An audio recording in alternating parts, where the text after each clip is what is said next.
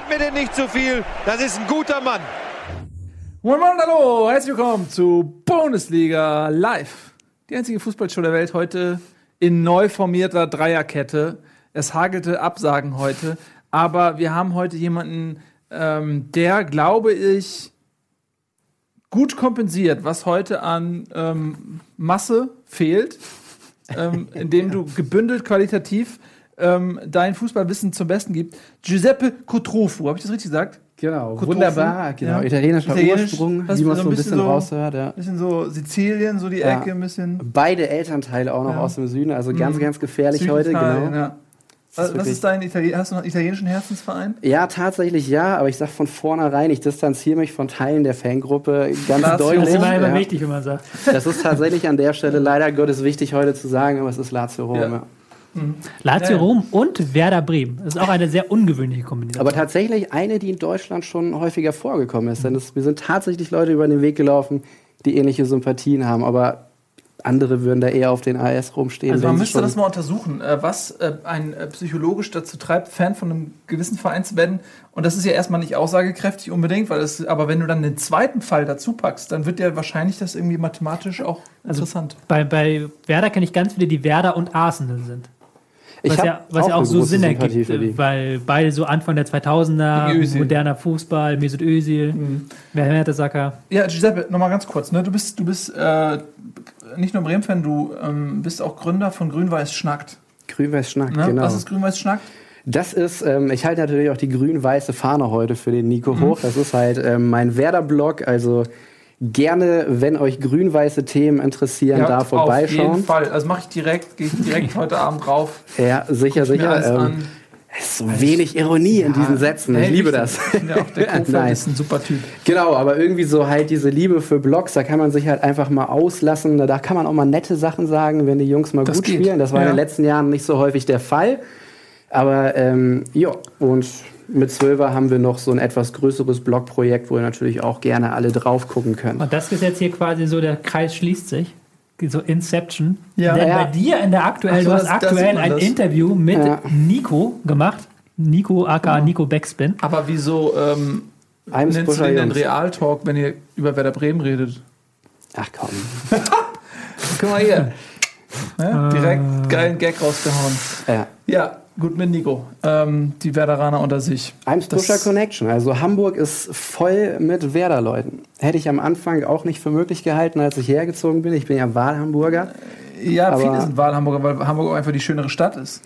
Ne? Ja. Aber das ist okay, wir sind tolerant. Wir nehmen Bremer Immigranten gerne auf und die dürfen auch gerne hier in die Kneipen gehen und sich freuen, wenn Bremen Tor schießt. Warum? Ja. Weil wir nette Menschen sind. Und im Gegenzug gewinnen wir gerne die Derbys. Also alles gut. Ja, ist ja cool, ist, ist ja cool mit mir. Wir sind einfach ähm, coolere Leute. Das ist So. mir zu freundlich hier, Leute. Das ändert sich gleich. Das ändert sich gleich. Also, ich freue mich sehr, dass du da bist, ähm, dass du uns hier beide nicht alleine lässt. Ähm, Vielen Dank für die Einladung ja. an dieser Stelle. Ich hoffe, du hast viel Fußball geguckt. Ich muss leider Sch- zu meiner Schande gestehen, ich war das Wochenende auf einem Bauernhof zwischen Eseln, Ja. Gänsen, Hühnern und, und Schafen.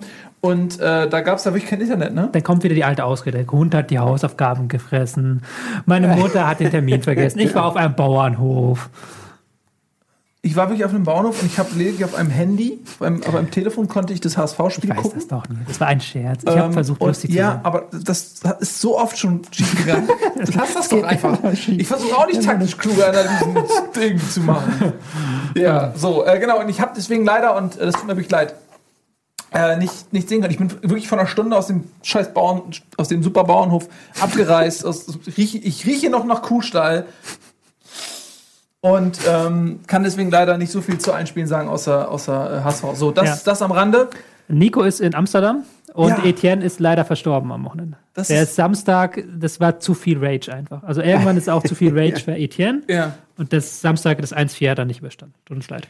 Das ist auch, ja, noch ist es lustig, ne? Aber wenn ihm wirklich was passiert, dann, das nächste Mal, wenn du, der, der Junge, ja. der immer Wolf schreit, dem glaubt man irgendwann nicht mehr. Wenn wirklich der Wolf kommt. Das, da muss man ein bisschen aufpassen. Das stimmt. Aber ich habe ihn jetzt auch noch nicht gesprochen. Das könnte auch stimmen, was du sagst. Ähm, so, Scheiße, das stimmt. ähm, was sind unsere Themen So. heute? Wir reden natürlich über den Abstiegskampf. Wir reden über den Kampf um Europa. Das klingt so martialisch. Kampf um Europa. Oh, das könnte auch so ein Strategiespiel. Sehr martialisch, ja. 1941 Kampf um Europa. So könnte das irgendwie so ein Strategiespiel oder so. Immerhin spannend. Ja, ähm, immerhin spannend, immerhin das. Stuttgart Ja. in der Taktikanalyse, ähm, denn äh, uns ist aufgefallen, dass Stuttgart unter Korkut ja entgegen aller Prognosen abliefert und auf einmal an die Tor Europas, äh, ans Tor Europas auch klopft. Ähm, wir rechnen die Tabelle mal durch. Das heißt, wir, wir wollen mal so ein bisschen die restlichen Spieltage durchtippen und mal gucken, was am Ende dabei rauskommt. Das ist natürlich verbindlich für die DFL auch. Wir reden über die Champions League. Die Champions! Die Rückspiele stehen an. Äh, Liverpool muss nach Rom mit einem 2 zu 5 im Gepäck und äh, 5 zu 2 andersrum. Und äh, Bayern muss ein 1 zu 2 gegen Real aufholen, wo niemand weiß, können wir auch drüber sprechen. Warum ist das eigentlich schief gegangen? Konnte man sich eigentlich nicht vorstellen, so wie schlecht wie Real war. Und wir reden natürlich über Comunio. Da ist mir was Schlimmes passiert. Oh, da müssen wir drüber reden. Mir ist was Schlimmes bei Comunio passiert. Das wird spannend. Ich erzähle euch nachher was. Also Ihr werdet, ihr werdet sagen, oh Gott, scheiße. Das, werdet, das wird eure Reaktion sein. So. Das Geile ist, tatsächlich, ähm, Ja. das muss ich einmal, bevor wir die Analyse einsteigen. Es ist ja, um zwei Spieltage vor Schluss ist es jetzt tatsächlich so, dass es ja nur für drei Mannschaften in der Liga um nichts mehr geht. So, alle anderen haben noch die Chance auf irgendwas. Selbst, selbst äh, Augsburg als Elfter kann noch nach Europa rutschen, theoretisch. Aber ist das schon so gegengerechnet, wer gegen Ich glaube wen schon, ich glaube so? schon, ja, ja. Weil es- Weil die sind ja auch alle, die da bei Europa sind ja alle im Abstand von drei, vier Punkten so. Ja, aber manchmal spielen ja auch zum Beispiel die Mannschaften Ja. so gegeneinander, dass mindestens ein Punkt bei jemandem bleibt. Mhm. You know?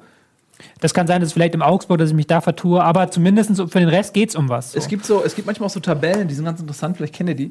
Da äh, sieht man für jeden Verein so die bestmögliche und die schlechtmögliche Platzierung, die noch drin ist. So. Ja, das kann sein, dass ich mich bei Augsburg vertue, aber beim Rest auf jeden Fall, weil Ja. Hertha ist nur drei Punkte von Eintracht entfernt, das brauchst du nicht groß rechnen so. Ähm, Vorne auch, hinten auch, Freiburg bis Hannover. Hannover kann theoretisch auch noch absteigen. Theoretisch aber nur. Ja, theoretisch. Für Werder geht es um nichts mehr und für Köln, reden wir auch gleich, und für die Bayern geht es auch um nichts mehr. Ja, du müsstest recht haben mit bis Augsburg, weil ich habe am Wochenende auch was gelesen, da hieß es auch, dass tatsächlich Augsburg noch rein kann. Deshalb müsste die Konstellation Mhm. so stimmen, dass sie es noch packen können. Mit ein bisschen Glück. Ich glaube nicht dran, aber Das ja. würden wir gerne sehen. Wieso nicht? Augsburg in Europa, Für die fünf Jahreswerte. ne, für die Fünfjahreswertung. Solange das irgendeine Mannschaft ist, die Bock hat und nicht in der Quali wieder rausfliegt. So. Der Rest ist mir egal. Ähm, so. Du fängst, du machst hier Tagesordnungspunkt. Dein, ist das dein Topspiel hier? Das ist das Topspiel, ja. Wahnsinn. Tobias, ich habe damit nichts zu tun. Auf Facebook wurde gewotet. Nee. Hate it, don't hate the Nils, hate yourself. weil ihr habt gewotet. Äh, das Topspiel der Woche ist tatsächlich erstmal der Bumper. VfL Wolfsburg gegen Das Topspiel der Woche habe ich diese Woche nicht voten lassen. Da hat sich zu früh gefreut. Ich habe gesagt, dass wir diese Abstiegskampf hier als Topspiele quasi alle drei betrachten. Okay. Weil du kannst, du kannst ja jetzt, du kannst ja jetzt nicht mehr eine Spiele einzeln sehen. Du musst jetzt auf das große Ganze blicken. Es ist ja kein Spiel einzeln, ist mir was wert so, sondern du musst halt immer woanders hingucken. Das kennst du ja als HSV-Fan. Ja, leider. Das, ist, das hat mir auch das Herz gebrochen. So dieses HSV-Spiel ohne das Mainz-Spiel ist ja was ganz anderes wert. Aber wir Ja. fangen an mit Hamburg gegen Wolfsburg. ja, so. das ist tatsächlich Rede mich wieder hier in Rage. Ja, Entschuldigung.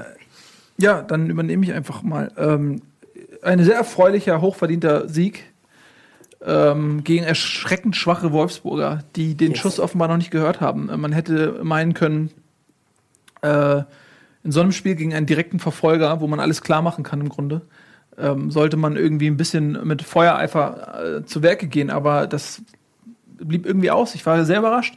Hamburg hat ähm, mehr vom Spiel gehabt, fand ich, hat ähm, dann kurz vor der Halbzeit einen Doppelschlag hingelegt, der das Ganze, Verzeihung, ich muss ein bisschen aufstoßen, der das Ganze ein bisschen ähm, entschieden hat, auch äh, durch den Elfmeter, durch den wieselflinken Ito und dann ähm, äh, Luis Holpi, der irgendwie sein viertes Tor in fünf Spielen oder so geschossen hat. Wo warst du? Wiederbelebt, der Junge. Oder? Vollkommen. Ja, so, das passiert halt, wenn man Leute spielen lässt, die Bock auf Fußball haben ähm, und nicht auf Befreiungsschläge.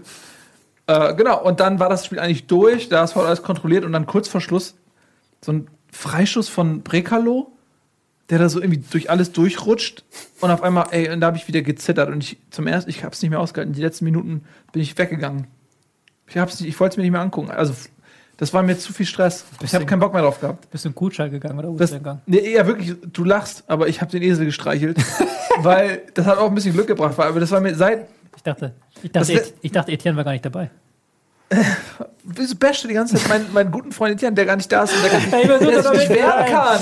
Die Der Leute, die kann sich nicht gar nicht wehren, wehren. Ich hätte ihn auch mit Nico machen können, aber da traue ich mich nicht, weil der kennt ja alle möglichen. Ja, ja, das stimmt allerdings. Ja, ähm, aber Eddie kennt Nico, von daher ist das, äh, kommt es das gleiche hinaus. ähm, gut, also, ähm, was wollte ich sagen? Wo war ich stehen geblieben? Ach so, genau. Dann, Dieser zack, und dann, und dann habe ich, äh, hab ich mich eingekackt und dann bin ich rausgegangen. Ich hatte, ich, das war mir zu stressig. Und dann habe ich nur irgendwie auf kicker.de nach langer Wartezeit, weil ich kein Internet hatte, ich hatte nur ein E. Und irgendwann stand da dann 3-1 und dann, oh, da bin ich da wieder zurückgelaufen zum, zu dem anderen Handy, auf dem ich das geguckt habe. Egal, habe mich mega gefreut. Ähm, aber das war leider ein Sieg, der so ein bisschen, ich weiß nicht, sagt man Pyrrhus-Sieg? Nee, ne? Das ist fast nicht so hundertprozentig. Pyrrhus-Sieg? Diese, naja, also der Sieg ist ja nichts wert am Ende. Er ist ein bisschen was wert, aber er ist nicht so viel, so viel wert, äh, weil, und jetzt kommen wir zu dem, was du gerade schon angesagt hast, leider Freiburg und Mainz auch gewonnen haben. Ähm, und zwar beide irgendwie sehr unglücklich. Also ähm, Freiburg, Nee. oh, meine Ja. Güte. Der kommen wir gleich zu lassen. Aber ich sehe das auch ein Pizarro, bisschen anders, muss ich sagen. Pizarro, Ja, den muss er machen, natürlich. Pizarro! Den muss er machen. Der hätte er in Bremen damals auch gemacht, aber unabhängig davon, um wieder zum HSV erstmal zurückzukommen. Ich habe mir tatsächlich nach dem Spiel die Frage gestellt, ich bin zwar grün-weiß, aber was wäre mit dem HSV jetzt, wenn man sofort auf Titz umgestiegen wäre? Weil ich finde es unglaublich, was der Junge mit dem HSV gemacht hat, wie er einige Spieler wiederbelebt hat, wie er Leute aus der U23 aller Steinmann hochnimmt, der ja schon vor zwei, drei Jahren so als großes Talent galt und jetzt einfach irgendwie nach so einer Down-Phase plötzlich voll da ist, als der Sechser in dem 4-1-4-1-System gesetzt ist. Finde ich richtig krass, was die da machen. Und ich glaube auch tatsächlich, dass ähm, es für den HSV nicht nur um Platz 15, nee Quatsch, 16 gehen muss, weil ich glaube tatsächlich, dass die Mainzer im Endspurt bei den beiden Gegnern, wo wir einer von sind, keinen Punkt mehr holen wird. Und ich glaube auch, dass der HSV Frankfurt schlagen kann und zu Hause. Ich halte im Moment alles für möglich. Also Ja, ich das glaube müssen wir die, nachher mal durchrechnen. Das ist. Ja, das müssen wir durchrechnen. Also Aber- ich, ich, ja, sag, du Nee, sag. sag du. Nein, ich wollte einfach nur darauf antworten, weil ich bin, ja, ich bin eben immer so ein bisschen zweckpessimistisch. Das, das Ding ist, das ist ja eigentlich eine, eine sehr emotionale Geschichte. Und ähm, der HSV war, war abgestiegen für mich. So, ich habe wirklich keine Hoffnung mehr gehabt. Also, es war jetzt auch kein Rumgespiele, nur das war einfach, wo, wel, welcher Mensch, der nicht völlig wahnsinnig ist, hätte in dieser Situation sich noch Hoffnung erlauben können. Und ich finde, Hoffnung ist irgendwie so ein, so ein süßer Trank, den der Teufel einem reicht. Und äh, wenn ich den jetzt annehme, dann weiß ich, was passiert. Und, und das ist ganz schwierig, halt emotional. Weil ich war wirklich, ich, das ist sowieso, wenn, wenn, deine, wenn deine Freundin mit dir Schluss macht und dann kommt sie aber noch mal an und, und, und dann hast du wieder Hoffnung und dann geht sie am Ende doch.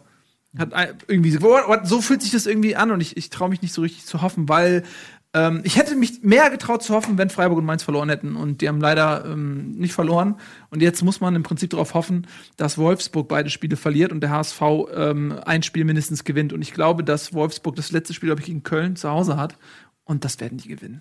Jetzt gegen Leipzig und dann gegen Köln. Ja, also, Also- Leipzig werden sie verlieren, da bin ich fast sicher.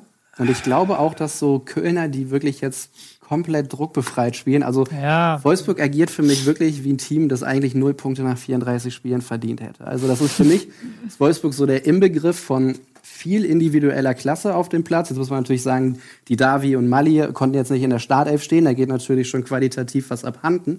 Aber es ist halt einfach für mich unglaublich, wie so viele gute Einzelspieler so wenig Performance als Mannschaft auf dem Platz irgendwie transportieren. Finde ich erschreckend für den Verein, finde ich tatsächlich gut, weil ich kein großer Wolfsburg-Befürworter in der Liga bin. Also auch da wäre ich, sorry an alle VfL-Fans, wäre ich irgendwie nicht böse, wenn es die erwischt. Und es wäre nach den letzten Spielen auch verdient. Ja, also das war auch wieder ganz grausam gegen den HSV, weil dieses, diese, dieser komische Freistoß, der gar nicht aufs Tor gehen sollte, war der einzige Schuss aufs Tor im gesamten Spiel. Also Das ist das einzige Ding, was Pollersbeck hätte halten müssen. Ja. So. Und da siehst du halt schon, dass diese Mannschaft halt, keine Ahnung, die ist halt, Labadia versucht sie halt wieder so auf diesen Kampf zu trimmen. Da sagt er wieder, wir müssen kämpfen, wir müssen die Zweikämpfe reinwerfen. Das finde ich halt das Geile, dass halt Titz in Hamburg, die machen ja genau den anderen Weg. So, die Ja. sagen ja, okay, wir sind sowieso weg, wir spielen jetzt Fußball. Und das hat in den letzten Jahren auch immer bei vielen Clubs geklappt, hatte ich das Gefühl. Also zum Beispiel, ich erinnere mich Hoffenheim, an Hoffenheim, Bremen, auch Bremen diese Saison so. vielleicht, ja. Ja, dass du halt, wenn du halt in diesem Moment sagst, okay, wir sind unten drin, es kann auch manchmal anders sein, du musst immer die Vereine individuell angu- angucken, aber wenn du halt guckst, HSV hat nicht so viele Gegentore kassiert diese Saison, haben einfach selber nichts kreiert und dann kommt ein Trainer einfach und sagt, okay, wir müssen was kreieren, so. Und in Wolfsburg ist es eigentlich ganz ähnlich, aber da, da ist halt die Denke andere von Labadier. Und ich weiß, ich habe es ja schon öfter gesagt, ich glaube nicht, dass das so zu diesem Club Wolfsburg passt. Du hast halt nicht das Gefühl, dass die Spieler da wirklich alles geben, dass die wirklich, dass denen das wirklich wichtig ist, dass Wolfsburg in der ersten Liga bleibt. Ist jetzt nicht böse gemeint an die Spieler, Ich glaube, Also- denen ist das scheißegal. Ganz ehrlich, also so spielen die. Wenn du mal nach Köln guckst, ähm, wo ein, ein Hector als Kapitän verlängert, wo ein Timo Horn verlängert, alles, alles äh, Spieler, die Optionen haben, die wirklich sich einen Verein aussuchen können, der oberhalb des Kölner Regals liegt. Und äh, die bleiben. Und das ist so ein geiles Zeichen. Und ich freue mich mega für Köln, ähm, weil das eine fußballverrückte Stadt ist und ich das geil finde, dass, dass die Spieler hinter diesem Verein stehen. Weil es ist ein super Verein, irgendwie, man kann ihn mögen oder nicht, ist mir egal, aber ich habe in der Stadt ein paar Jahre gewohnt und so wie diese Stadt diesen Verein äh, lebt, das ist, die gehören einfach in die erste Liga und ähm, ich, ich würde mir wünschen, dass sich der ein oder andere da mal was abguckt. Ja, ich meine, ich schiele jetzt leicht Richtung Fiete ab. Ähm, äh, overhyped oder nicht, ist mir jetzt egal, aber einfach mal zu sagen, so, ey, das ist mein Verein und ich gebe dem mal was zurück. Ähm, das finde ich fantastisch und das würde in Wolfsburg, glaube ich, nicht passieren. Oder? Nee, auf- Max, auf Max, keinen vielleicht Fall. Maxi Arnold Maxi vielleicht, Arnold, ja. ja. Aber sonst äh, weiß ich nicht.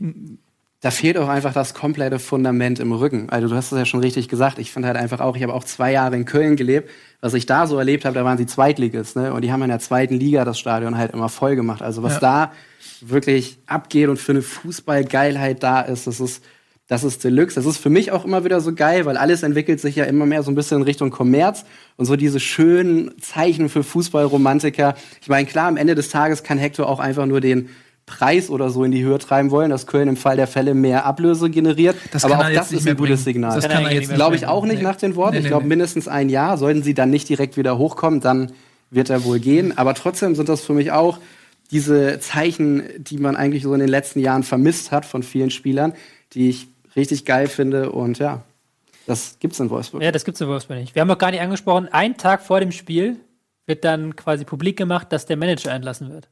Das ist auch so eine Sache. Ja, wieso, Olaf macht man Rebbe, das, ja. wieso macht man das an einem Freitagabend vor einem wichtigen Spiel? Hofft man, dass die Spieler irgendwie einen Impuls bekommen, weil der Manager gefeuert ist? Das ist ja vollkommen bescheuert eigentlich. Normalerweise würdest du ja entweder warten bis Ende der Saison oder äh, auch Mai ist, es ist jetzt Anfang Mai ist jetzt morgen. Dann feuerst du keinen Sportmanager, weil jetzt werden die Deals eingetütet. Die, normalerweise, wenn du es klug machst, feuerst du die irgendwie nach der Winterpause oder sowas. Aber jetzt, jetzt ist ja schon quasi die halbe Kaderplanung wieder vorangetrieben. So, das ist wieder so ein, so ein ganz komischer Move einfach. Es ist halt alles momentan scheiße an Wolfsburg, so blöd es klingt, aber da funktioniert halt gar nichts im Moment. Und da sehe ich auch noch so kommen. Ja. Wobei wir da das, wo du es gesagt hast vorhin, weil du schon das Rest, Restprogramm angesprochen hast, Köln reist am letzten Spieltag nach Wolfsburg. Ich weiß nicht, ob da die Motivation so riesig ist jetzt an Kölner Stelle. Ich glaube, die hauen jetzt nochmal, am Wochenende geht es zu. Hause gegen die Bayern, da Ja. hauen sie nochmal alles raus, nochmal verabschieden von den Fans und dann Wolfsburg, puh. Ich weiß nicht. Also wenn Wolfsburg sich 180 Grad dreht, okay, dann ist was drin. Allerdings bin ich so der Meinung, ich meine, schau dir mal Köln, Freiburg an, die sind nach einem 0-2 da auch wieder zurückgekommen, obwohl sie halt im Spiel eigentlich schon vollkommen an die Wand gespielt waren, was dann ein so ein kleines Tor mal kurz bewirken kann. Und jetzt diese ganzen großen Signale, die da kamen, wie du jetzt meintest, von Hector und Horn und so. Ich glaube schon, dass du am Ende auch als Kölner Team, gerade auch weil dieses Mal beim Abstieg die komplette Kurve hinter dem FC stand, das habe ich auch schon mal ein bisschen anders erlebt, die einfach nochmal wirklich einen geilen Saisonabschluss feiern wollen. Außerdem sind Kölner Fans ultimative Traditionalisten und die wissen genau, was das bedeutet, wenn sie den VfL mit runterziehen. Also auch das wäre, glaube ich, für die Kölner eine gute Nummer. Glaube ich. Ähm, ja, also deine Argumente in, in der, der Spieler Ohren. Also ich, äh, wie gesagt, ich, meine Denkweise ist eher ein bisschen pessimistisch. Ich würde gerne ähm, ich- mich mehr trauen, aber das ist mir zu gefährlich emotional, um nachher dann irgendwie kurz. Aber was ich noch mal sagen wollte, ist, dass ich einfach mega stolz bin. Also ich war in den letzten, weiß ich nicht, ey, ich weiß nicht zum letzten Mal, ähm, so stolz auf die Jungs. Äh, also, dass die äh, da reingehen und, wirklich, also wenn die sich, wenn die hängen und sagen, ey, jetzt das Spiel gegen, gegen ähm, äh, Frankfurt ist unser Halbfinale und so, wie die wirklich versuchen, Fußball zu spielen und alles zu geben und alles raushauen, was sie haben und als Team auftreten und sich irgendwie, irgendwie diesen Turnaround geschafft haben. Und ähm, wenn sie runtergehen, bin ich zwar zum einen enttäuscht, weil ich das Gefühl habe, dieser Turnaround hätte ein, zwei Wochen früher beginnen können und dann hätten sie es geschafft. Das würde, das, das ist das Tra Traurige daran, dass es auf einmal äh, dann so knapp wird, ja. Auf der anderen Seite bin ich mega stolz, ähm, dass, dass sie das geschafft haben, das rumzureißen und, und äh, sich nicht äh, sang- und klanglos verabschiedet haben. Ähm, das ist so ein bisschen zwiespältig, aber ey, ich traue mich gar nicht. Aber wenn sie es packen sollten, alter Schwede, dann da ich, nee, wir machen jetzt ein bisschen Werbung. Aber wenn die es packen sollten, oh, oh, Bei dem Restprogramm wäre es dann auch stark. So, bis gleich.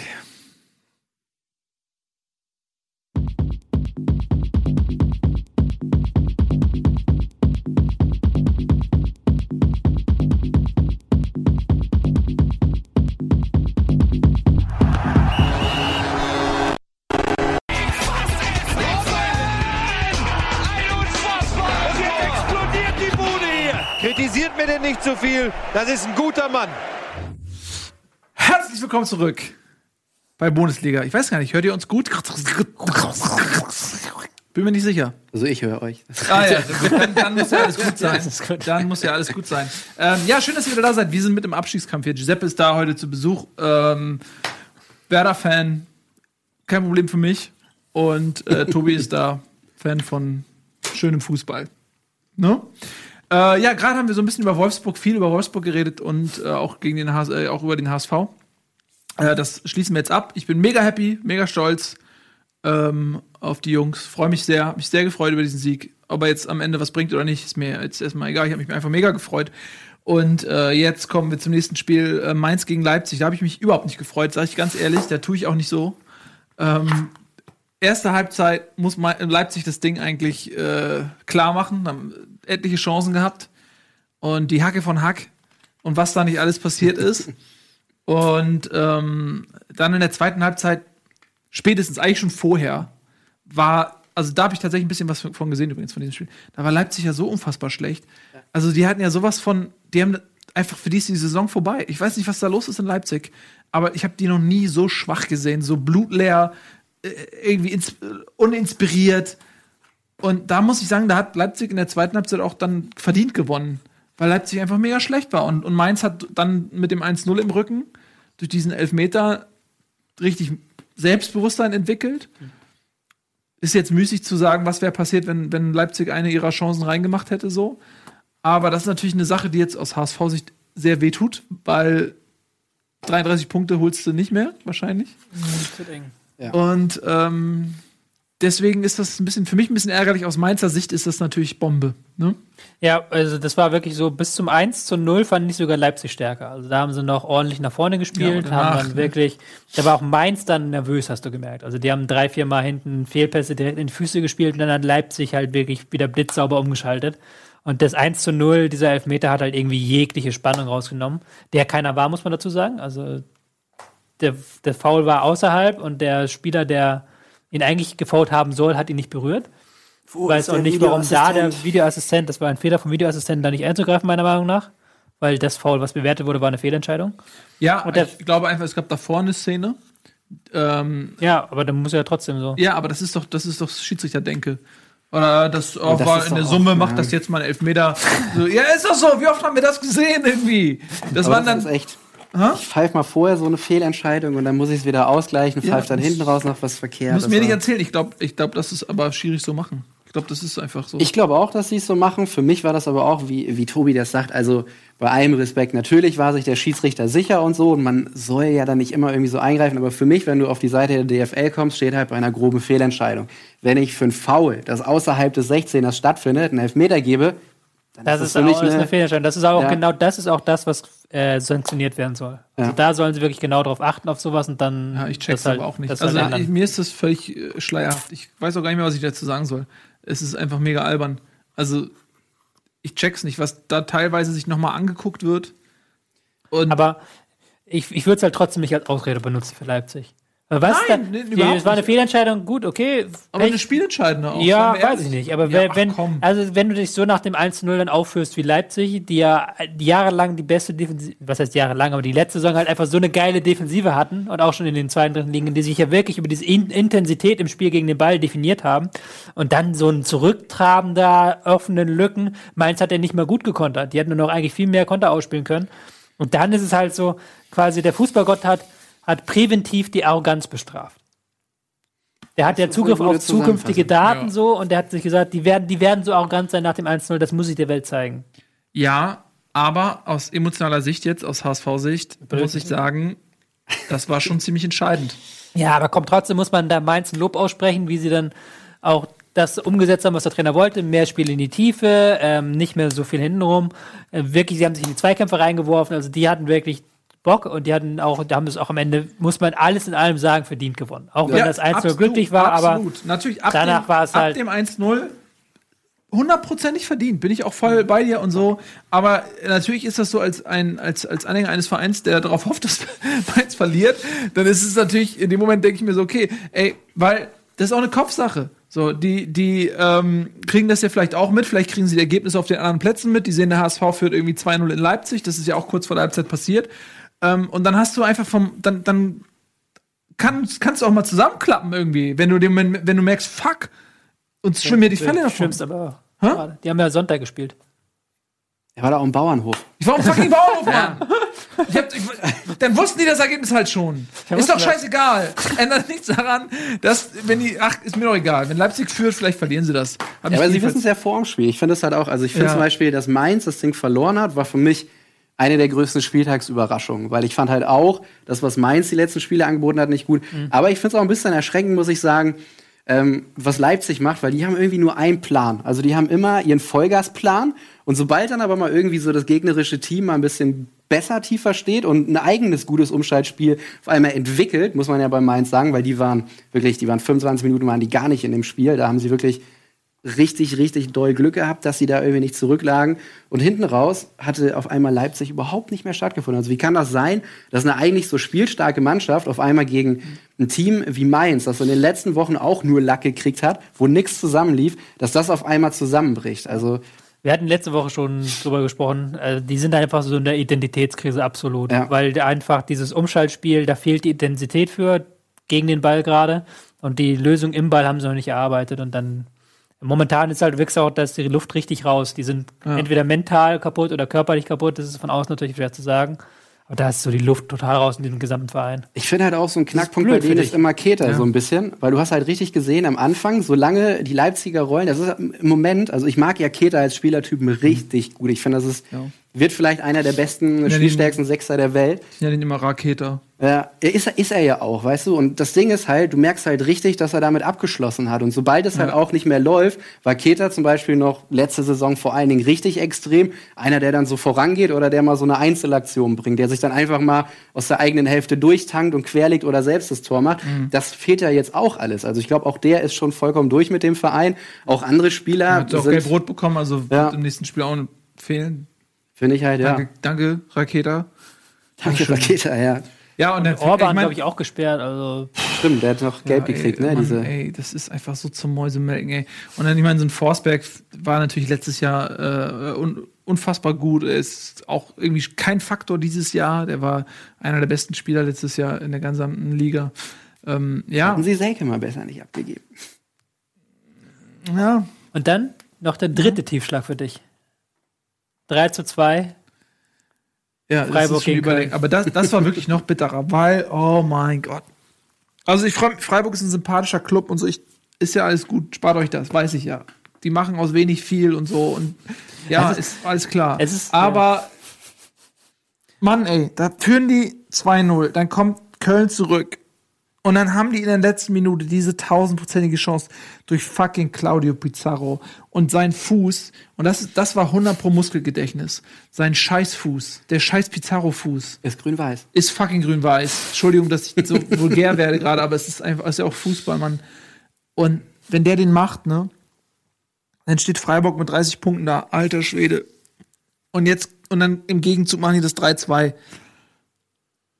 Da, oh mein Gott. Deine Emotionen sind verständlich, um auf eine sachliche Ebene zurückzukommen. War das 3 zu 2 aber sowas von verdient von Absolut. Freiburg, weil äh, Köln halt wirklich 80 Minuten lang wie ein Absteiger gespielt hat, sich hinten reingestellt hat und gehofft hat, dass da nichts passiert. Und dann haben sie nach langen Bällen haben sie zwei Gegentore kassiert, die komplett verteidigbar waren. Der war halt, die haben halt nichts angeboten, dann aus dem Nichts das 2-1 und dann haben sie erst überhaupt angefangen, okay, oh ja, wir spielen hier ein Fußballspiel, so. Ja, das war, fand ich von Köln eigentlich schon Fair, dass sie es noch verloren haben. fair, dass sie es noch verloren haben. Danke, dass du es freundlich für mich beendest. Nee, aber finde ich aber auch. Also die Freiburger haben so viel Lack gekriegt. Ähm, also ich sage überhaupt gar nicht, dass sie sympathisch sind oder so. Das dürfen wir hier jetzt nicht mehr. Aber ähm, man muss auch einfach so sehen, es waren auch endlich so diese Charaktere. So Nils Petersen ist meiner Meinung nach so ein Mentalitätsmonster geworden. Also das war zum Beispiel zu Bremer Zeiten nicht. Sonst hätte ich den sehr, sehr gerne auch heute noch im Kader gehabt. Also ich hätte den ohnehin noch gerne. Ich fand den immer einen geilen Typen. Aber, Der hat ja ähm, mehr äh, Türen kaputt gemacht als Benjamin Blümchen. Ja. so festhalten. Aber mein Gott, irgendwie, ich fand's geil, dass Freiburg gewonnen hat.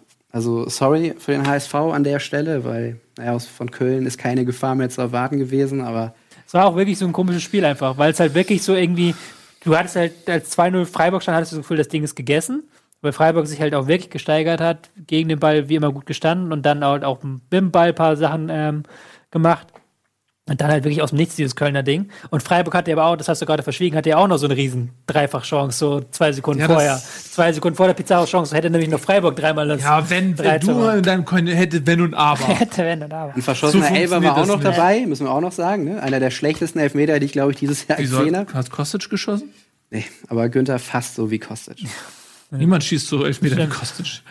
Erinnerst du dich noch an Christoph Biermann, der ja vor drei Wochen hier war? Ja. Der hat uns ja damals dieses Expected Goals erklärt. Weißt Ja. du noch, dieses mit den, ähm, dass für jede Chance quasi, wo sie entsteht, wo jemand aufs Tor schießt, gibt es einen bestimmten Wert. Mhm. Ja. So wahrscheinlich ist das, dass der ein Tor wird. Und danach addierst du das, dann hast du wie wahrscheinlich, wie viele Tore hätten sie schießen müssen, wenn alle Bälle so reingegangen sind, wie es statistisch Man weiß, wahrscheinlich ist. welche Mannschaft Pech hatte. Genau. Und na, das, da kann man auch dann sehen, zum Beispiel Freiburg hat in den letzten sechs Spielen zusammen drei Expected Goals gemacht. Und gegen, gegen Köln haben sie jetzt in einem Spiel 3,2 gemacht. Also da merkst du schon, um das mal da zu unterstreichen, da ist eine Verbesserung da gewesen im Freiburger Spiel. Aber ist das dann so ein Verhältnis drei von so und so vielen Expected Goals? Oder? Nee, du hast halt quasi, wenn die alles läuft, wie es statistisch im Mittel wahrscheinlich ist. Ah, okay. Also, wenn ich jetzt von hier auf die Kamera schieße, habe ich, hab ich als durchschnittlicher Bundesligaspieler eine Trefferwahrscheinlichkeit von 50 Prozent. Und das wird dann quasi mit 0,5 Expected Goals gewertet. Wenn ich Weil hier auf die, Kamera schießen soll, habe ich. Klasse ist dann natürlich nicht mit drin. nee, ne? wenn ich drauf schießen würde, hätte ich eine Wahrscheinlichkeit von 2 Prozent. Das Ding ist, bei Statistik weißt du ja auch nicht, ne? Also wenn, wenn du zum Beispiel sagst, okay, du nimmst die Statistik als Grundlage, um dein Spiel anzupassen und dann äh, ist ja wie bei FIFA, ex- exakt wie bei FIFA eigentlich sogar, als die ganzen Doofköpfe äh, anfangs der neuen Version alle aus 80 Metern draufgeschossen haben, weil das Spiel einfach völlig imbar war und jeder Fernschuss im Winkel landete.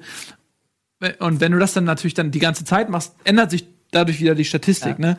Ja, Weil ich du wollt- dann auch Schüsse nimmst, die vielleicht Nee. nicht in der perfekten Ich wollte jetzt auch gar nicht über die Statistik Ja, hier egal. irgendwas anfangen. Ich wollte einfach nur sagen, dass Freiburg eine massive Steigerung hatte, weil sie halt jetzt in einem Spiel so viele Chancen kreiert haben wie in den letzten sechs Spielen zusammengenommen. Also Ja. das ist schon halt eine extreme Steigerung von einer Mannschaft und das wird dann auch belohnt im Abstiegskampf. Ja, ähm, wurde es Köln. auch. Genau. Und äh, ja, Köln, die haben noch mal kurz dran geglaubt, so irgendwie ähm, nach dem 2-2, weil ich meine, sie waren ja rechnerisch noch nicht abgestiegen. Wenn sie jetzt gewonnen hätten, hätten, hätten, hätten, hätten, hätten, wären sie bei 25 und es gäbe zwei Mannschaften mit 30. Es sind noch zwei Spiele, sie hätten auf 31 kommen können. Ähm, aber sie spielen auch noch gegen die Bayern.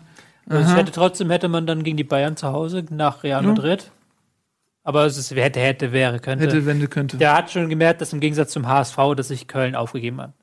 So ist nicht böse gemeint, du hast von der ersten Minute an gemerkt, dass sie nicht darauf aus waren, hier unbedingt auf Sieg zu spielen.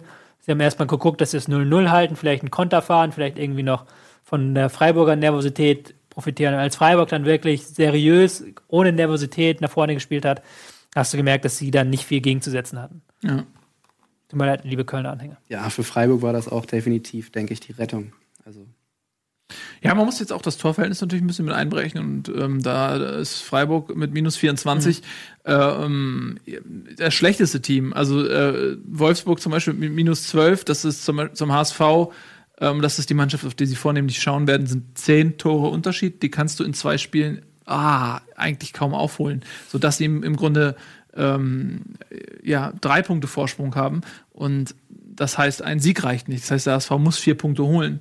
Ähm, und wenn sie jetzt äh, in Frankfurt verlieren, dann ist es im Prinzip schon vorbei. Ja, Aber Freiburg ist halt auch noch nicht dann gerettet, wegen Torverhältnis. Also das Die wir. Torverhältnis glaube ich nicht, aber ich glaube an noch mindestens einen Freiburger Punkt in den letzten beiden Spielen. Na, ich Wollen wir, jetzt, wir reden jetzt die ganze Zeit hier, hätte, werde, hätte, könnte. wenn, Gucken könnte. So ist das aber. Wir, ja, wollen wir mal gucken, gegen, wollen wir das mal jetzt vorziehen quasi, gucken, wie der Abstiegskampf verlaufen wird. Ja, können wir gerne machen. Können wir gerne machen. Weil, wenn du jetzt Oh. guckst, nächste Woche, Leipzig gegen Wolfsburg. Ja. Das ist schon wieder so ein Ding, untipper. Ja, das ist leider Das, wirklich da kannst du, und, kannst Das ist einfach fucking untippbar. Es ist einfach leider so. Du kannst auch, Ma- Mainz gegen Leipzig war auch, und dann denkst du dir, okay, Leipzig spielt um die Champions League, die geben jetzt nochmal richtig Vollgas und dann liefern halt die da so einen blutleeren Auftritt ab. das, sorry, aber Naja. kann, kann, weißt du, wieso, was, ich, ich frage mich, ob die in der Halbzeit nicht mal irgendwie, können die nicht mal Energy Drinks oder sowas, das kann doch nicht angehen, ey. Ja, das ist, das machen wir mal so quasi 0 bis 3 Punkte für Wolfsburg. so im Kopf. Ja, ihr fangt ihr mal an zu tippen, ich bin zu sehr Also, involviert. ja, weil Dortmund gegen Mainz ist, glaube ich, würde mich wundern, wenn Mainz da mehr als einen Punkt rausholt, wenn sie überhaupt einen Punkt Ich rausholen. glaube sogar eine klare Dortmund-Nummer. ich Ja, glaube auch, ich das glaube ist- auch. Spiel ist in Dortmund. Die haben wieder ein bisschen Bock, äh, die haben, die wollen Schalke einholen Ja, und die wollen die Champions League vor allem auch zementieren, weil theoretisch durch sind sie auch noch nicht. Mhm. Jetzt geht ja die Beleuchtung an. Ähm, Die haben, um da jetzt mal kurz, wir müssen jetzt auch gar nicht lange über Dortmund gegen Werder reden, können wir 3-0. da an dem Punkt. ich sag 3-0 Dortmund. Dortmund gegen Werder meine ich, das Spiel. Weil das kannst du ja quasi dann nochmal einpflegen. Weil da hat Dortmund in Ach der so. letzten halben Stunde halt richtig Druck gemacht. Und Ja. Wenn sie da weitermachen, dann müssen sie gegen Mainz eigentlich gewinnen, oder? Definitiv. Also das war ja am Ende, war das ein bisschen Chancenwucher vom BVB. Aber man muss auch sagen, ich glaube auch ohne grün-weiße Brille, natürlich werden jetzt alle sagen, ich, ich sehe das total subjektiv. Ich glaube, dadurch, dass Neuer noch verletzt ist, ist meiner Meinung nach gerade Pavlenka wirklich der formstärkste Keeper der Liga. Und das ähm, wird dir, glaube ich, keiner das ist einer, der hält Punkte fest. Ja. Und ähm, das hat er gegen Dortmund gemacht, das hat er aber auch schon in vielen Spielen vorher gemacht. Werder ist natürlich defensiv stabiler, aber es ist auch, also seit langer Zeit haben wir auch mal wieder wenig Gegentore. Auch hier nochmal so eine kleine Lanze, da hat zum Beispiel auch Nuri einen kleinen Grundstein für gelegt. Auch das möchte man gerne mal an der einen oder anderen Stelle erwähnen, aber dieser Torwart ist halt wirklich, boah, wirklich fast schon so ein Orgasmus-Effekt in jedem Spiel. Also du guckst dir das an und auch was der hält. Also alles dabei, so aus kurzer Distanz, Fernschüsse auf der Linie, eins gegen eins überragend. Also ich habe echt teilweise immer das Gefühl, die Stürmer laufen auf ihn zu, er bleibt die ganze Zeit stehen. Der Stürmer hat Schiss, weiß nicht, was er machen soll, schießt ihn ab oder er holt nur einen Arm hoch und Wahnsinn. Also der pure Wahnsinn. Und dafür, da, dass er sich die Form beibehält bis Genau, zum Ende der ja. Saison. da, um dann auf BVB zu lenken, die haben halt quasi in letzten halben Stunde nochmal gezeigt, okay, wir können auch offensiv eine Schippe drauflegen. Haben natürlich sehr riskant gespielt, aber Bremen hat das auch nicht ausgekontert bekommen. Und ich glaube, eigentlich müsste das gegen Mainz gewinnen. Für, für mich ganz klar, also ich gehe auch mit dem 3-0 mit. Ich glaube nicht, dass sie kassieren werden, weil ich glaube, das 3-0 von Mainz, das war jetzt so eine Eintagsfliege, glaube ich halt wirklich. Das war für die Sau wichtig, aber gegen Dortmund ist dann nichts zu holen. Und weil wir da gerade sind, am letzten Spieltag spielt Mainz ja gegen Werder. Ja. Und da können wir dann quasi auch jetzt so mal. Meinst du, Werder hat da noch Motivation, nochmal am letzten Spieltag gegen Mainz nochmal einen rauszuhauen? Also glauben wir Ist Kofeld, auswärts ja. in Mainz. Allerdings hat das, das ganze Spiel hat ja zwei Seiten. Muss man ja vielleicht wirklich so betrachten, weil das Blöde ist ja, Werder könnte am Ende das Zünglein an der Waage sein, ob der HSV oder Ja. Mainz zum Beispiel Ja. den Relegationsplatz Ja, belegen. das heißt, also ich fände ich glaube, ich fände es unsportlich und kacke, wenn es wirklich so offensichtlich laufen würde. Aber ich kann mir durchaus vorstellen, dass das so auch ein bisschen vielleicht die 100-prozentige Leistungsbereitschaft hemmen könnte. Aber, aber meinst du, dass das bei den Spielern so Ich, also ich glaube, bei den Spielern hoffen, ach, eigentlich auch hoffentlich nicht, weil man muss es ja auch ist mal realistisch betrachten. Es geht ja auch um eine Verteilung der Gelder. Das heißt, jeder Tabellenplatz mehr bedeutet auch für Bremen einfach viel mehr Spielraum auf den Transfermarkt. Und Mhm. ich meine, wir verlieren mit Junusovic einen wichtigen Mann fürs Zentrum für Lau. Vielleicht geht Delaney, also da müssen wir reinvestieren in neue Spieler. Und ähm, jeder Cent, den wirklich Werder mehr erwirtschaftet, wodurch auch immer, ist für uns Gold wert. Also wir sind halt kein Verein, der irgendwie einen Mäzen oder so dahinter hat. Wir haben nicht die potentesten Sponsoren, wir haben nicht die Infrastruktur wie die Ruhrpott-Vereine zum Beispiel oder halt Bayern, klar. Und deshalb, also ich bin dafür, dass Bremen beide Spiele seriös zu Ende spielt und sechs Punkte holt. Wird Fände ich halt auch einfach geil, weil es wird einfach noch mal zeigen, dass Bremen diese Spannung hinten aufrechterhält. Und ich finde es eigentlich auch immer positiver und besser für das Team, wenn du merkst, es war die positive Entwicklung da, wir konnten die Spannung aufrechterhalten bis Spieltag 34 und du nimmst das mit in die kommende Saison. Weil letztes Jahr hatten wir den Fall, Werder gewinnt auf einmal zig Spiele am Stück, dann kommt die erste Niederlage, Bremen bricht voll ein, verliert die letzten drei Saisonspiele und startet in der nächsten Saison richtig, richtig scheiße. Ich glaube, da will auch Kofeld, das will er, er beschwört ja immer wieder in der Öffentlichkeit Ja. momentan, dass man unbedingt die, Und ich glaube äh, ihm das. Unbedingt die Konzentration hochhalten müsse. Und ich glaube, das ist auch der Grund so. Weil man war letztes Jahr auch ja nah bei der Mannschaft, war noch U23, aber er war trotzdem, hat das ja alles mitbekommen. Und das kann ich mir auch vorstellen. Aber ich glaube schon, dass wenn dann was für Mainz noch möglich ist in diesem Spiel, ob es nun ein oder drei Punkte sind, Definitiv. Die letzten Auswärtsspiele von Bremen waren nicht gut. dann gehen wir jetzt mal davon aus, dass Mainz doch noch da punktet. Sind wir nicht erstmal bei Dortmund gegen Mainz? Ne, Dortmund gegen Mainz haben wir schon gesagt, da punkten sie nicht. So. Ich habe einfach jetzt. Aber will, wollen wir das nicht erstmal zu Ende machen? Ja, gut, dann machen wir weiter. Bevor du. Wollen wir nicht erstmal so. den Spieltag jetzt machen und dann. Ich habe nur die coole Überleitung zu diesem Spiel gesucht. Ja, das war ja auch nice, aber also. ähm, Gut, machen wir diesen Spieltag zu Ende, dann gibt es ja noch ein Spiel. Aber dann gib das doch da ein. Soll ich eingeben? 3-0 für Es Dortmund. wäre mein Tipp, ich weiß nicht. Du, du Giuseppe sagt auch 3-0 ist das Mainz Dortmund oder? Leipzig, Dortmund Mainz. Leipzig gegen Wolfsburg. Was soll man da tippen? 2-0. Ja, der Typ. 2-0. Glaube ich wirklich. Ja, Mann, 2-0 bin ich dabei. Eintracht Frankfurt Ja, Mann, gegen den HSV. 1 zu 2. Glaubst du wirklich, dass Hamburg gegen H Frankfurt gegen HSV? Ja, was soll ich denn jetzt sagen? Soll ich jetzt sagen 4-0 für Frankfurt oder was? Soll, soll ich hier nochmal cool überleiten? Nein, ihr Mein- müsst, ihr müsst das beeinflussen. Ich bin. Ja, du bist, du bist trotzdem. Ja, sorry, ich sag, ich habe jetzt, ich habe Mein- keinen objektiven Tipp für dich. Mein, meinst du, dass äh, der HS, dass Frankfurt sich nach diesem 1 zu 4 gegen Bayern München wieder aufbäumt? Mann, das ist mir zu viel. Ich kann. Ich, checkst du mal meine Situation oder was? Was ich hier die letzten Wochen hier mache? Und jetzt willst du von mir einen objektiven Tipp oder was? Du kannst ja einfach was zu dem Spiel Frankfurt gegen Bayern sagen. Habe ich nicht gesehen. Ich habe nur die Aufstellung gesehen und gedacht, ja, Eddie, hatte ich wohl recht. Das ist der beste Zeitpunkt, um gegen die Bayern zu spielen, zwischen den beiden Realspielen. Und dann hatte Eddie am Ende doch recht, wenn es scheißegal ist und sie sich 4-1 abschießen lassen. Ja, aber weil, weil das ist ja wieder diese, diese Leipzig-Situation so ein bisschen. Weil diese Mannschaft ist auch so komplett raus irgendwie.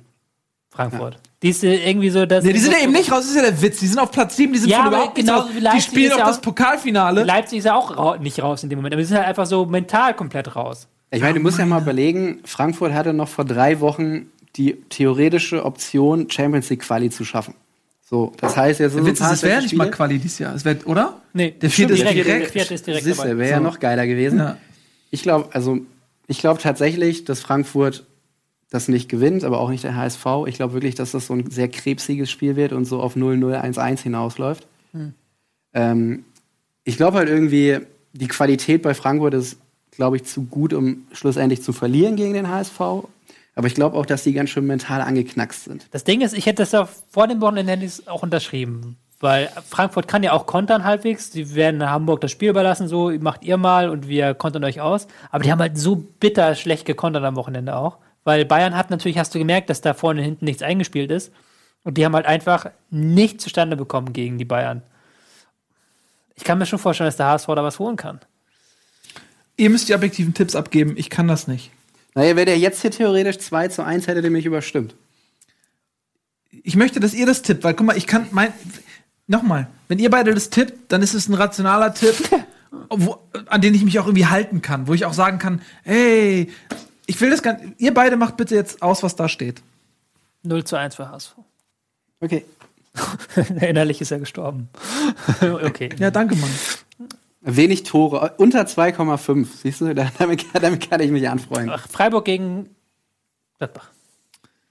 Ja, ey, bei Gladbach fehlen äh, Stindl, fehlt Westergaard, fehlt äh, Zakaria, fehlt Kramer, das komplette zentrale Mittelfeld.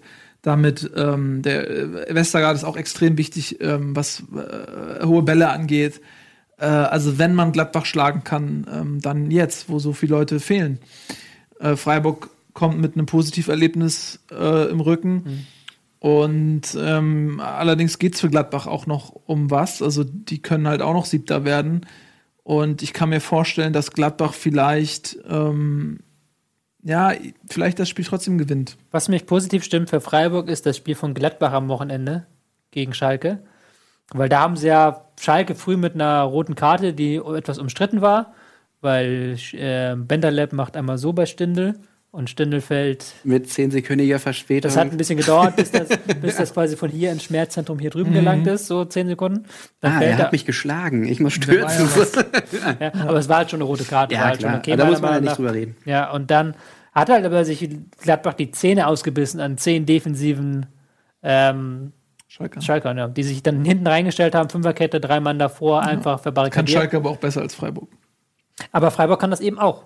Ja. Kann das auch ganz gut. Schalke also Defensive besser. ist nicht das Riesenproblem. Das stimmt schon. Ganz eklig zu spielen. Aber es Hab ist halt-. Freiburg reicht jetzt auch so ein Punkt eigentlich fast schon. Also reicht nicht, aber ein Punkt ist schon mal sehr gut gegen, gegen äh, Gladbach. Und wenn dann Gladbach wieder wieder so schwer tut und dann auch ein Also bisschen ein- Glück hat, Ja. könnte so ein, so ein, so ein 0-0 vielleicht oder auch ein 0-1 für Freiburg werden. Also, oder? Denkt ihr nicht. Ich gehe tatsächlich mit einem 0-0 damit, weil ich einmal finde, bei Gladbach fehlen viele und ähm, auch einfach wichtige Leute, die gerade auch so ein bisschen für die Offensivpower stehen und auch gerade dieses Ding gegen Schalke, gegen zehn Schalker so lange, wirklich so wenig Kreativität zu entwickeln. Und das lag nicht nur daran, dass Stindl dann irgendwann vom Platz musste. Ähm, und Freiburg kann das. Freiburg wird nur hinten drin kompakt stehen, verteidigen. Die werden hier und da mal einen gefährlichen Konter fahren, also vielleicht wirklich am Ende einen Lucky Punch setzen. Ich glaube aber realistisch ist so ein 0-0. Das kann sein, ne? Ja, auch da halte ich mich. Ich, ich, ja, ich hoffe auf einen Gladbacher Sieg. Ich äh, sehe aber, wie gesagt, auch mit der, aufgrund der Personalsituation und so durchaus, dass Freiburg da einen Punkt holen kann. Aber ich warte mal, was ihr sagt. Äh, Wir warten jetzt mal ab. Äh, ihr möchtet wissen, wie äh, geht das denn jetzt aus? Äh, wie sieht die Tabelle abschließend aus? Ähm, wer wird absteigen? Wer spielt Relegation? Status quo ist, dass nach den Tipps hier von euch beiden hauptsächlich ähm, Wolfsburg auf Platz 17 ist mit 30 und der HSV auf Platz 16 mit 31 und dann kommt Mainz 33, Freiburg 34. Ähm, Aber danke an kicker.de für fehlt ja noch was. Ja, ja, ja. Es fehlt ja noch das ist eine, ein Es ist Spiel, eine. Werbe Werbeanmoderation. Welches so. Spiel fehlt noch? Das letzte. Der letzte Spiel. Ja, ich weiß nicht, das ist gerade eine Anmoderation in die Werbung, ich wollte Spannung aufbauen einfach. Das ist echt ein guter Spannung. Ja, äh, vielen lieben Dank an kicker.de übrigens, dass wir, eure, äh, dass wir euch hier benutzen dürfen. Das sage ich einfach nur, weil es, äh, nicht, dass ihr uns verklagt oder so. Ne? Ähm, nach der Werbung werdet ihr erfahren, wer absteigt. Geil, oder?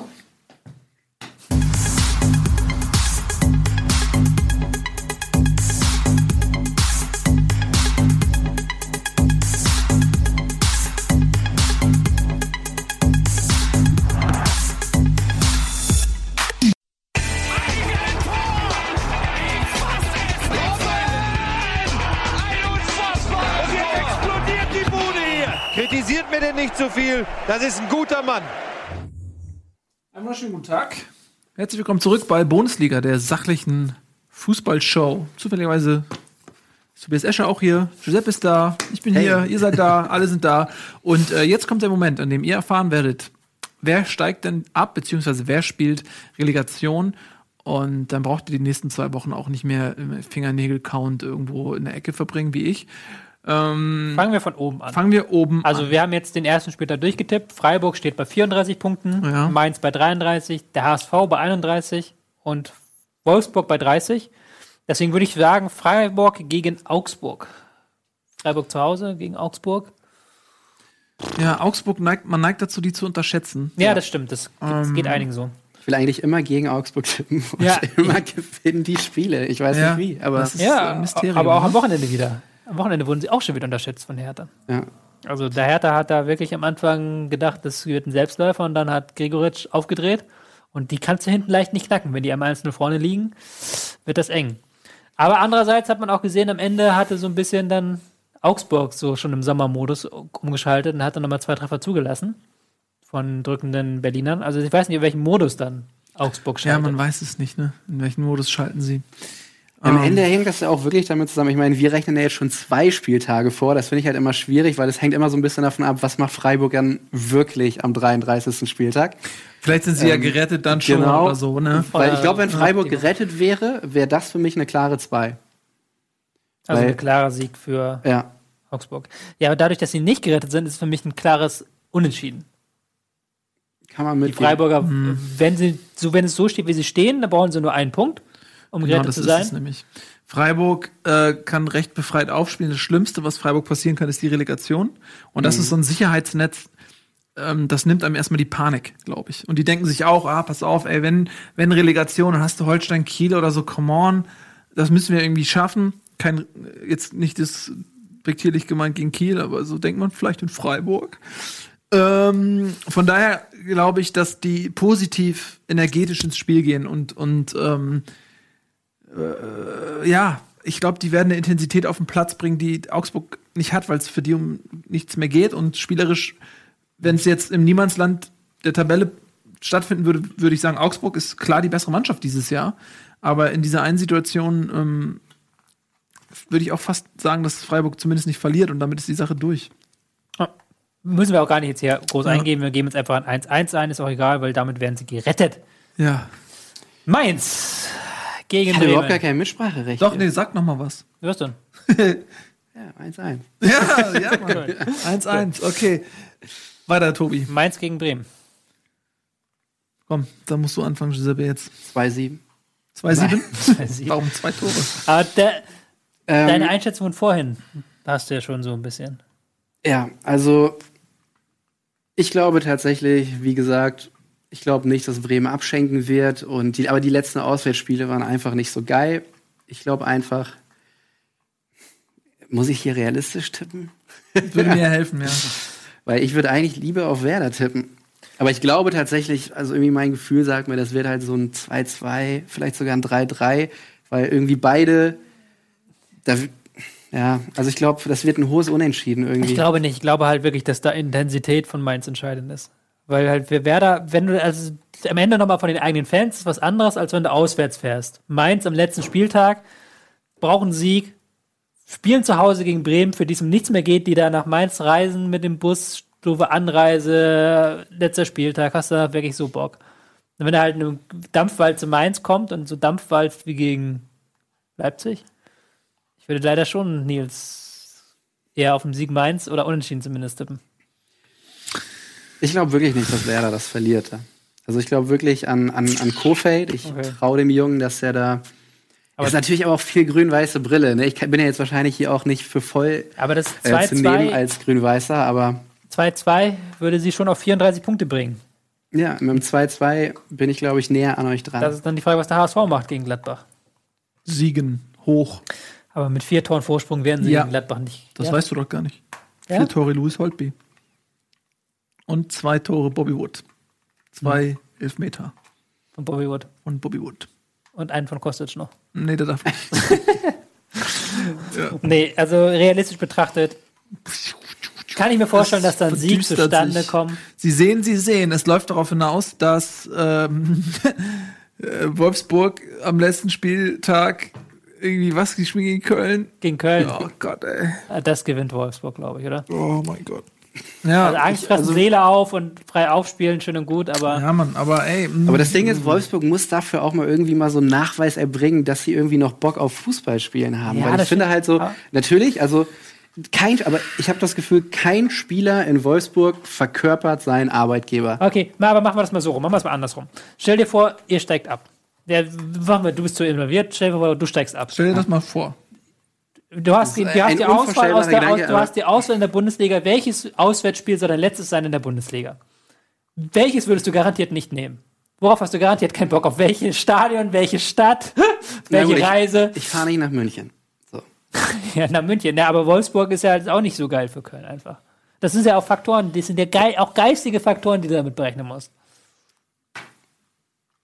Vielleicht gibt es ja irgendwie so eine Prämie, gewinnt ihr in Wolfsburg, kriegt ihr alle einen VW und fahrt dann alle irgendwie mit dem neuen Wagen zurück. Ja, oder von, Keine oder Ahnung, von also- Audi. Kriegt ihr alle ein Audi. Oder? Vielleicht ist es auch der Wunschgedanke bei mir, aber pass auf, ich glaube, Wolfsburg gewinnt nicht gegen Köln.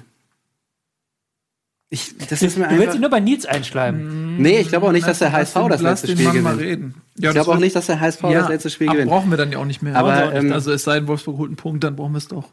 Wir, brauchen, wir, brauchen, wir sind ja vor Wolfsburg jetzt hier. In diesem Szenario. Wenn du so sagst, Wolfsburg holt nur einen Punkt, dann reicht dem HSV ja auch ein Also Punkt. ich glaube, beide holen nur einen Punkt. Ja, ist doch geil. Finde ich super. Kann ich gut mit leben. So, meine Damen und Herren, ihr habt es zuerst bei Bundesliga erfahren. Der HSV ist offiziell in der Relegation. Yes! Spieltag Und dann abgesagt. aber steigt Holstein Kiel auf. Nee, Mann. Ja, der gut, dann spielen sie ja gegen Nürnberg in der Relegation. ist ja noch nicht durch.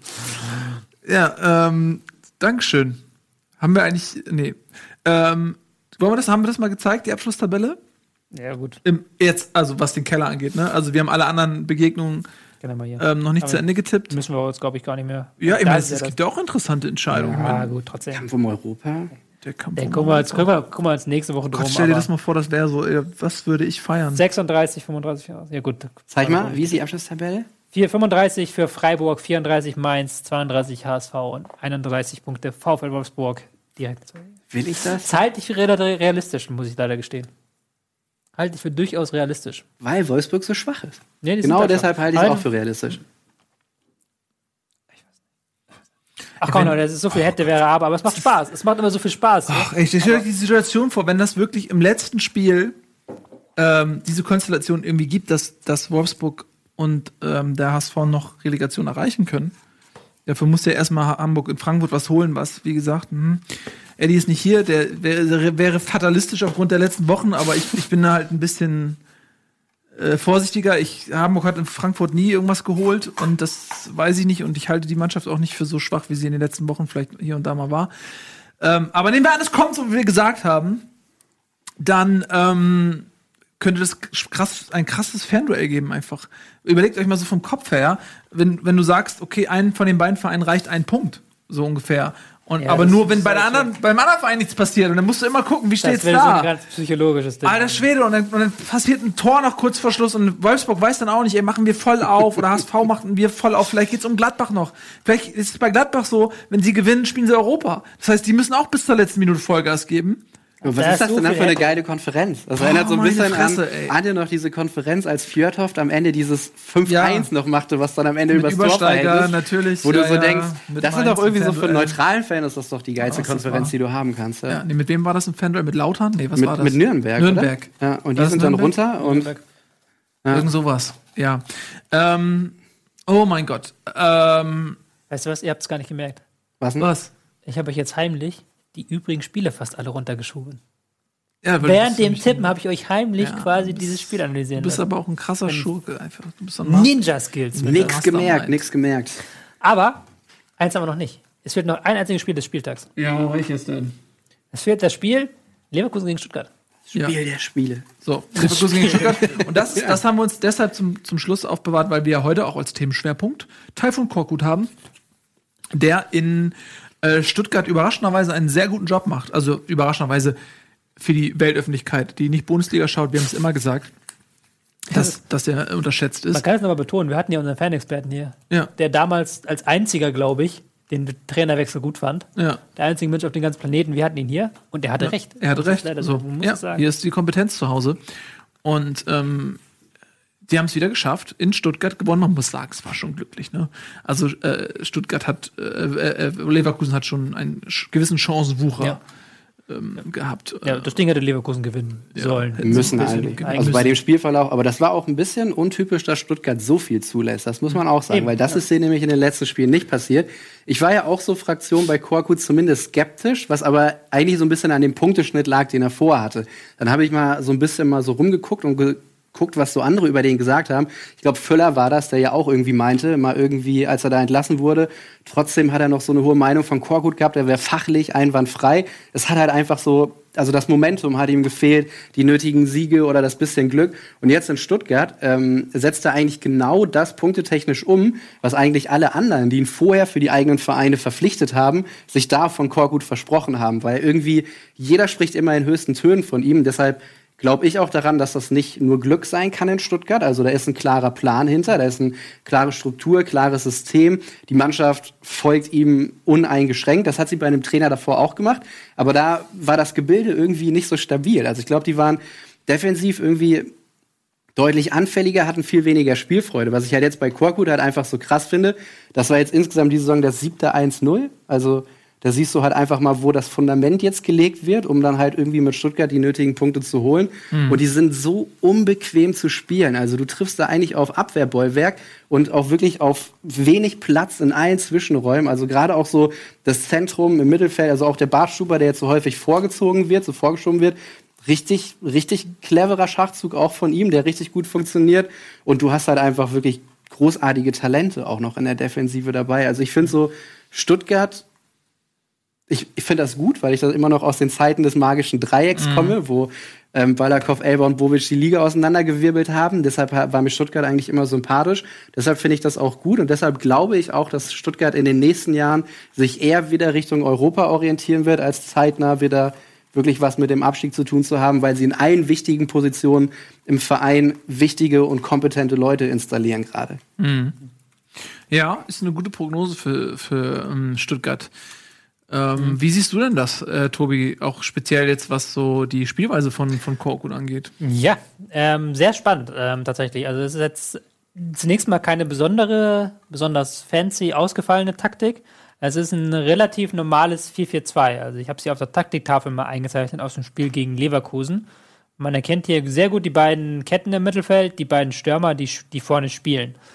Ähm, das ist gegen den Ball erstmal so eine ganz normale Standardformation, haben ganz viele. Einfach zwei kompakte Viererketten, zwei Stürmer da vorne, die die Passwege ins Mittelfeld zustellen und dann den Gegner machen lassen erstmal und gucken, dass man im Mittelfeld den Zugriff bekommt. Und das machen sie sehr gut.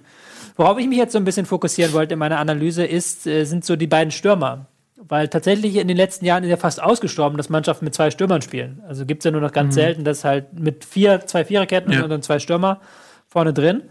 Da hast du natürlich diverse Vorteile, wenn du, wenn du zwei Stürmer vorne hast. Ich habe es hier einmal so eingezeichnet. Ähm, du kannst mit zwei Stürmern, wenn du es intelligent machst, die gesamte Viererkette des Gegners binden. Weil wenn die beiden Stürmer sich so positionieren, dass sie quasi beide Verteidiger beschäftigen, hast du einmal die komplette Viererkette gebunden.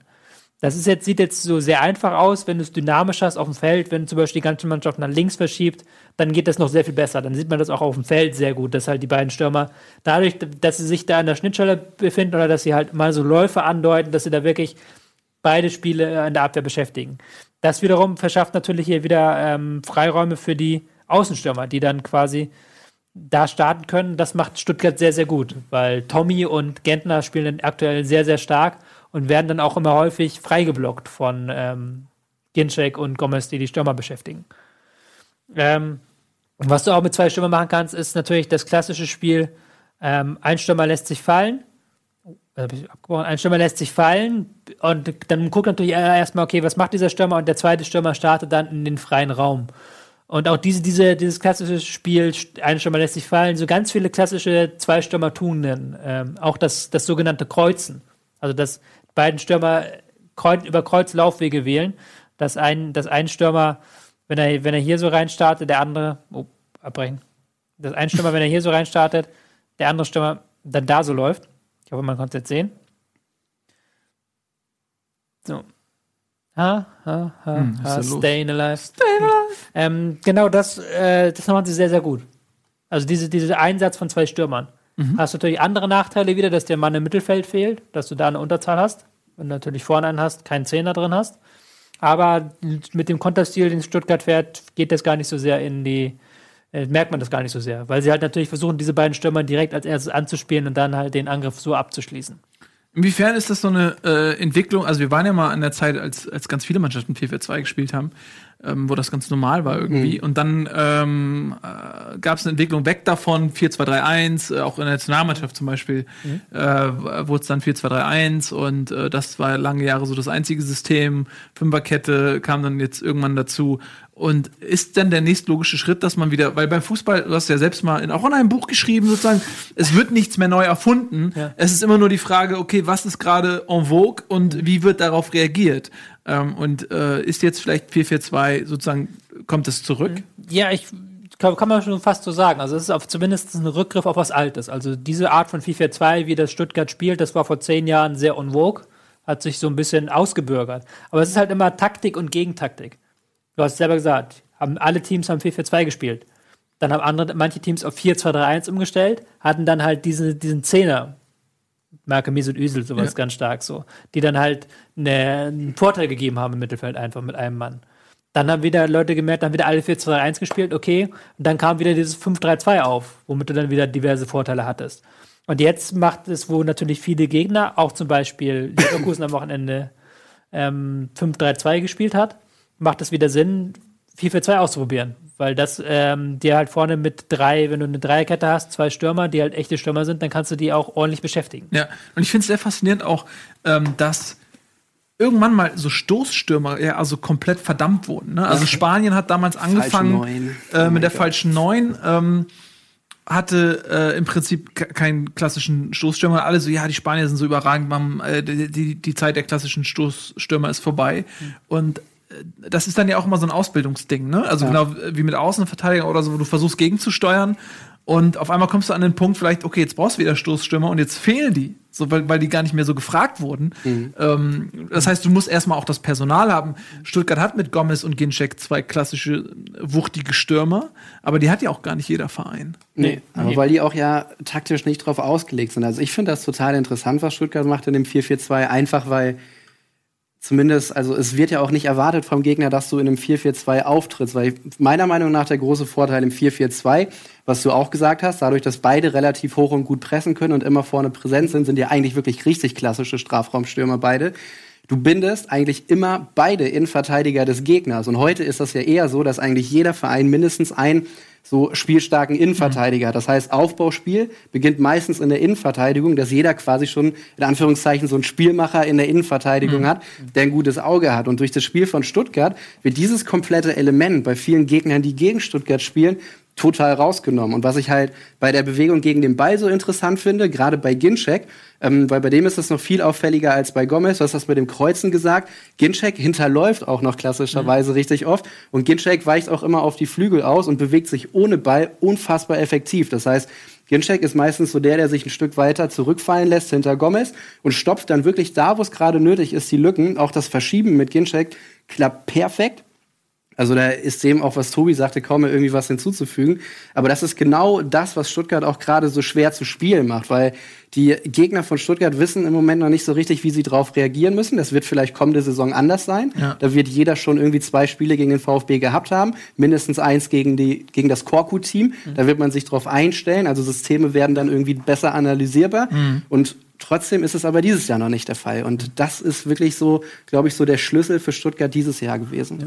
Ist ja natürlich auch in dem Sinne das Glück, dass der Gomez-Transfer war sehr wichtig. Ja. Hast du ja auch mhm. gerade schon ganz gut gesagt, weil der es halt auch sehr gut kann, dieses Rumspielen und diese mhm. rechten Zeit starten, wenn der andere den Ball hat. Und auch Ginczek, dass er wieder voll da ist, ist auch sehr wichtig. Also wäre Wolfsburg, ist auch wieder hätte, wenn und bla. Aber wäre Wolfsburg mit Gomez in ähnlichen Situationen? Nein, kriegt er gar keine Bälle da. Also die Stürmer hast du ja gesehen gegen HSV. Bringt dann nichts, wenn du einen Stürmer vorne drin hast, der keine Bälle kriegt. Origi ist ja auch nicht schwächer als Gomez. Hm. Das ist ein anderer Spielertyp, ja. aber wenn du halt vorne keine Bälle reinbekommst, dann ist egal, wer vorne drin steht. Ja. Kannst du vorne ähm, Ronaldo reinstellen, wenn da kein Ball in den Strafraum kommt, ordentlich. Bringt ja. das nichts. Aber ich freue mich an dieser Stelle auch nochmal gesagt, ich freue mich extrem für Ginczek, muss ich sagen, weil das ist so ein mhm. Spieler, der hat so ein enormes Verletzungspech immer gehabt. Und das ist einer, wo ich schon damals, der war bei Dortmund, da habe ich mir immer so gedacht, es ist unfassbar schade, dass er es da nicht packt, weil er so viel Pech einfach hat wegen der Verletzung. Ich glaube, wenn der mal ein, zwei Spielzeiten verletzungsfrei bleiben sollte, weil das auch so ein robuster Stürmertyp mhm. ist, der auch so ähm, bei den deutschen Stürmern klassischerweise nicht so da ist, ist das, glaube mhm. ich, für mich auch einer, der vielleicht doch noch mal irgendwann in den Fokus von Yogi rücken könnte, mhm. wenn solche Typen vielleicht doch noch mal mehr gefragt werden sollten. Also ich freue mich extrem für Ginchek, muss ich sagen. Schließe ich mich an. Also der, der Junge hatte echt viel Verletzungspech und ähm, allein, dass er wieder auf dem Platz stehen kann, ja. das ist schon super. Ähm, Apropos verdammt viel Verletzungspech. Jetzt kommen wir zu meiner schlimmen Geschichte. Oder wollen wir noch was anderes machen? Doch, ich glaube, da können wir dazu kommen. Ja, Hast du dich auf dem Bauernhof verletzt? Nee, nee, überhaupt nicht. Vielleicht einmal ganz kurz ja. Champions League. Was ist, Champions. Gar nicht jetzt, wir, ja. sind ja auch, wir sind ja auch nicht Champions. Nee, wir können, ich dachte, das können wir am Ende noch machen, weil die Überleitung hätte sie so gerne so. mitgenommen. Aber, nee, nee, ähm, Überleitung wird doch. Komm. Ja, weil es ist mir vorhin, wir haben bei uns in der Community eingestellt, wir sind bei Comunio, dass man einen Spieler erst nach Warte mal, wir sind bei Comunio. Comunio. Comunio. Diese schönen italienischen Namen, oder? Ja, Comunio. Dass wir ja. äh, den Spieler erst nach sieben Tagen wieder verkaufen dürfen. Mhm. das haben wir gemacht, damit wir so ein bisschen diese, dieses, äh, diese Tagesspekulation äh, ähm, so ein bisschen äh, unterbinden, so weil es halt, dann ist, bist du nur noch beim Daytraden und es nervt. Ähm, und ich hatte mir ähm, vor diesem Spieltag Stindel gekauft. Oh. Und ich habe halt original ich habe Stindel getauscht gegen Bailey, weil Bailey in den letzten Wochen immer nur Quatsch gemacht hat. Beziehungsweise es waren zwei Spieler auf dem Markt. Es waren Brandt und, und äh, Stindel da. Und ich wollte Jamolenko auf jeden Fall verkaufen. Ähm, weil der irgendwie, weil Sancho zu stark war und der irgendwie nicht mehr in die Stammformation reinkommt. Und äh, ich hatte genug Kohle noch auf dem Konto, dass ich äh, Jamolenko tauschen konnte gegen Brandt oder Stindel. Und habe ich aber auf beide geboten, habe beide bekommen.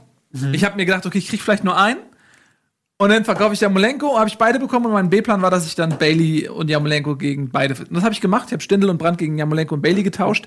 Und das Ergebnis ist, Stindel fällt aus. Ich kann ihn nicht verkaufen, weil er die Sperre hat. Und äh, ich bin noch im Pokalfinale.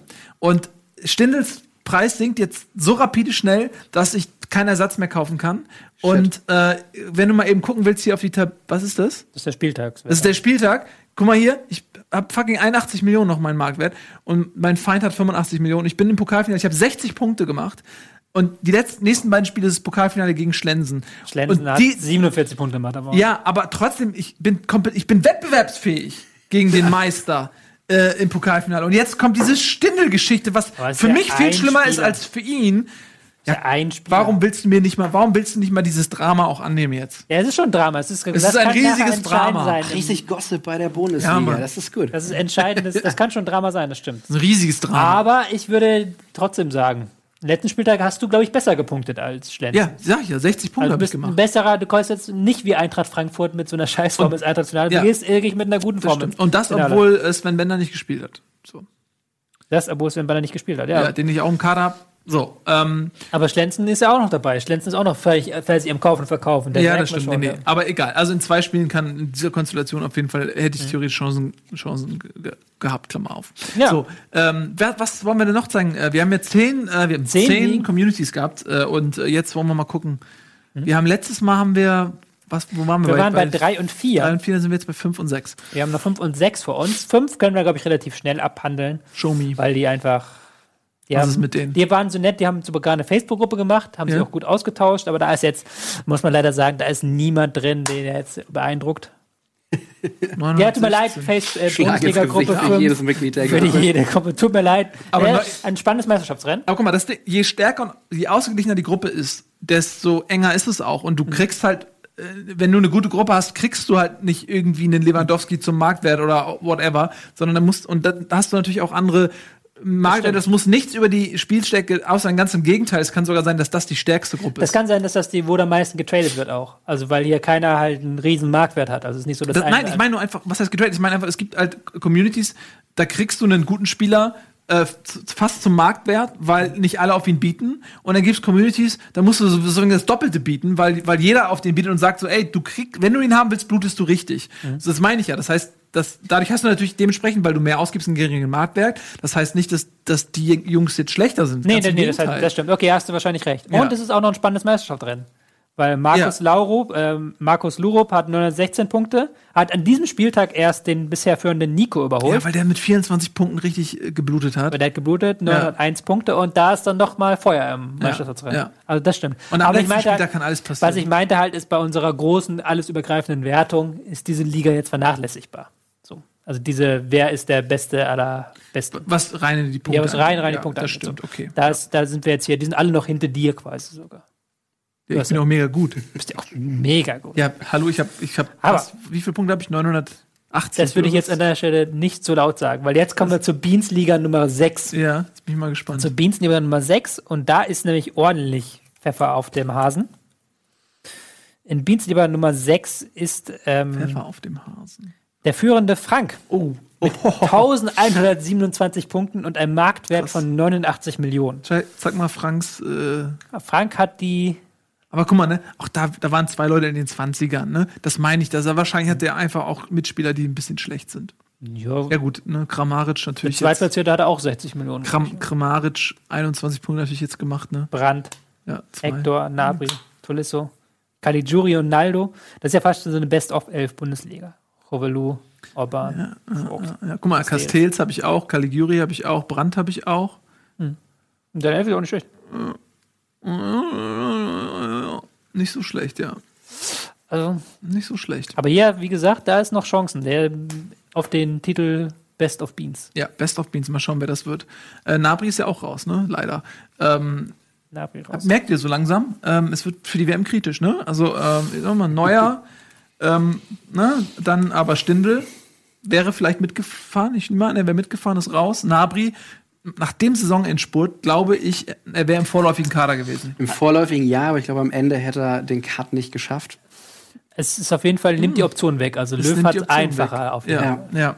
Aber ich, also, so wie der, ich meine, er spielt meistens, wer wäre der Brand vielleicht, so jemand, mit dem er sich hätte messen müssen, so von der, Definitiv. Von der Anlage Der und- Brand einer gewesen. Ja. also ich meine, der mit Nabri um den Platz konkurriert. Ja, so. Und, und da, da sehe ich momentan in den letzten Wochen Nabri vor Brand, auch wenn Brand auch viele Tore gemacht hat und gute Spiele hatte, aber äh, Nabri hat einfach äh, richtigen Lauf gehabt. Also, pff.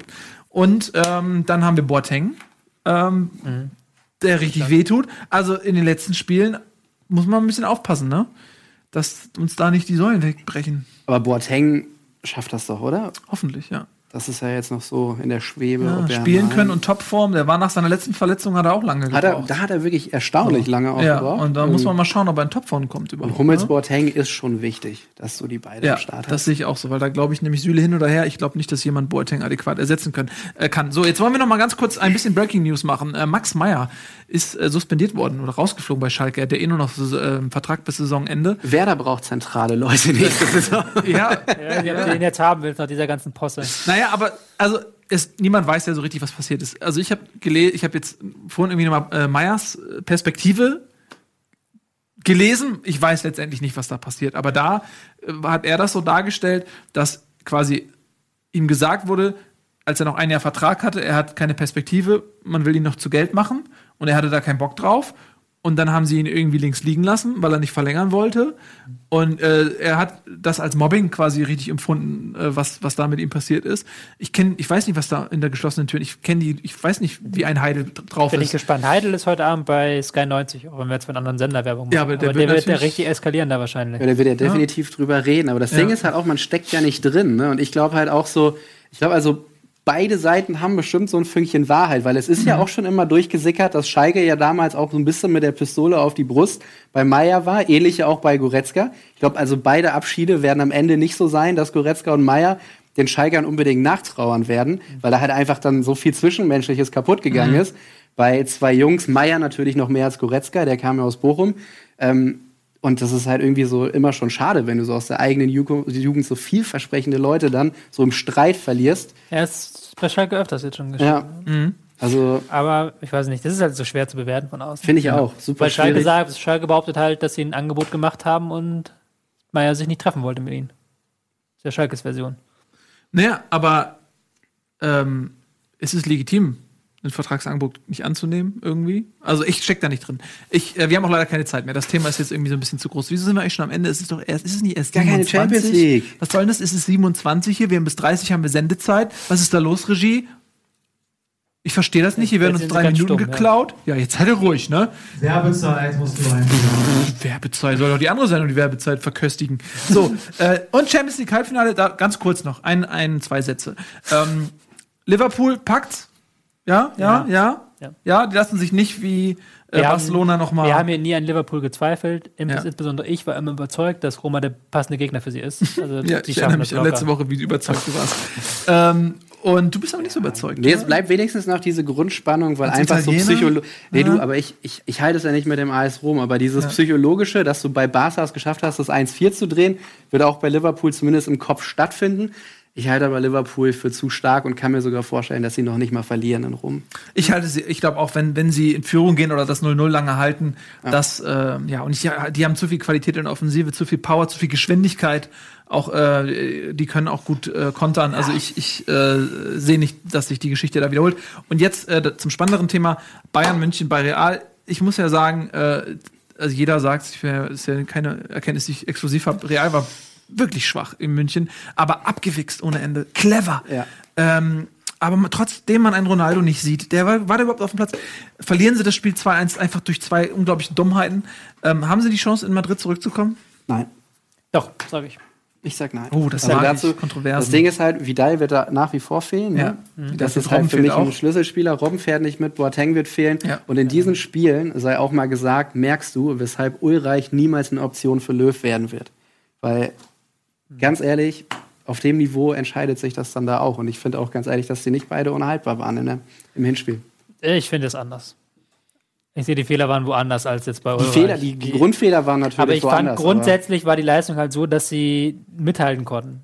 Ist halt wirklich, wenn du diese Fehler abstellst, dann gewinnst du das Ding 1 hast du gute Ausgangsposition. Ich Ja, glaube schon, da. ich glaube schon, Ja. dass sie da noch was holen können. Also ich glaube schon, dass wenn sie diese, diese Leistung der zweiten Halbzeit auch ohne die Fehler jetzt replizieren und dann wirklich nicht in die Fallen laufen von Madrid und dann die hinten reindrängen, ich glaube schon, weil, weil Madrid ist nicht unschlagbar diese Saison. Du merkst halt schon, dass da ein, dass da ein Quäntchen fehlt. Und dass die auch Absolut. defensiv nicht so Aber geil die sind in den Momenten da. Die sind halt, Ja. also das Ding ist, sie profitieren davon, dass sie wirklich im Kern so lange zusammenspielen Mhm. und dass das alles wirklich Matchwinner sind da auf dem Platz. Also für mich ist es so ein Ding, dass Real auch im Rückspiel, wenn auch unverdient, aber sie werden es am Ende knapp gewinnen, glaube ich. Ich sage, Bayern holt es für, für Jupp, Für Jupp. Für Jupp. Es würde mich für Jupp, für Jupp würde es mich wirklich sehr freuen. Einer der feinsten Menschen, glaube ich, die in der Bundesliga rumlaufen. Ja. Ähm, gut, dann äh, ich bin wirklich, ich drücke den Bayern die Daumen, irgendwie, als sage ich als jemand, der wirklich kein Bayern-Fan ist. Aber ähm, ich glaube trotzdem, dass Madrid es packen wird. Und ähm, was wollte ich noch sagen? Ach ja, zu deiner Theorie. Ich glaube nicht, dass Löw sich erlauben kann, mit Neuer und Trapp zwei Torhüter mitzunehmen, die keine Spielpraxis haben. Herr Stegen ist da. Ja, aber du brauchst mindestens einen Torwart auf der Bank, der auch mal gespielt hat in der Saison. Und das haben weder Neuer noch Trapp. Deswegen glaube ich, äh, das wäre ein Fehler, Trapp, Trapp und Neuer mitzunehmen. Und deswegen glaube ich, dass Ulreich wieder Chancen hätte. So, Leno kommt Ich glaube an Leno. Oder- ja, eine oder Leno. Oder Fährmann ist ja auch noch eine. wir werden sehen. So, äh, was ich daran, was ich glaube, ist, dass wir jetzt ein bisschen Werbung machen müssen vor der nächsten Sendung. Es wird heute Chat-Duell geben. Äh, es wird heute Abend noch ähm, Civilization geben. Dennis äh, Richtarski und Nils Bohmhoff befinden sich im Krieg. Es ist unfassbar. Was wolltest du noch sagen? Ich wollte winken. Achso, winken. Ja, dann macht's gut. Vielen Dank fürs Zusehen. Äh, bis später, Ciao. ihr Lieben. Ihr seid, ihr seid cool. Tschüss.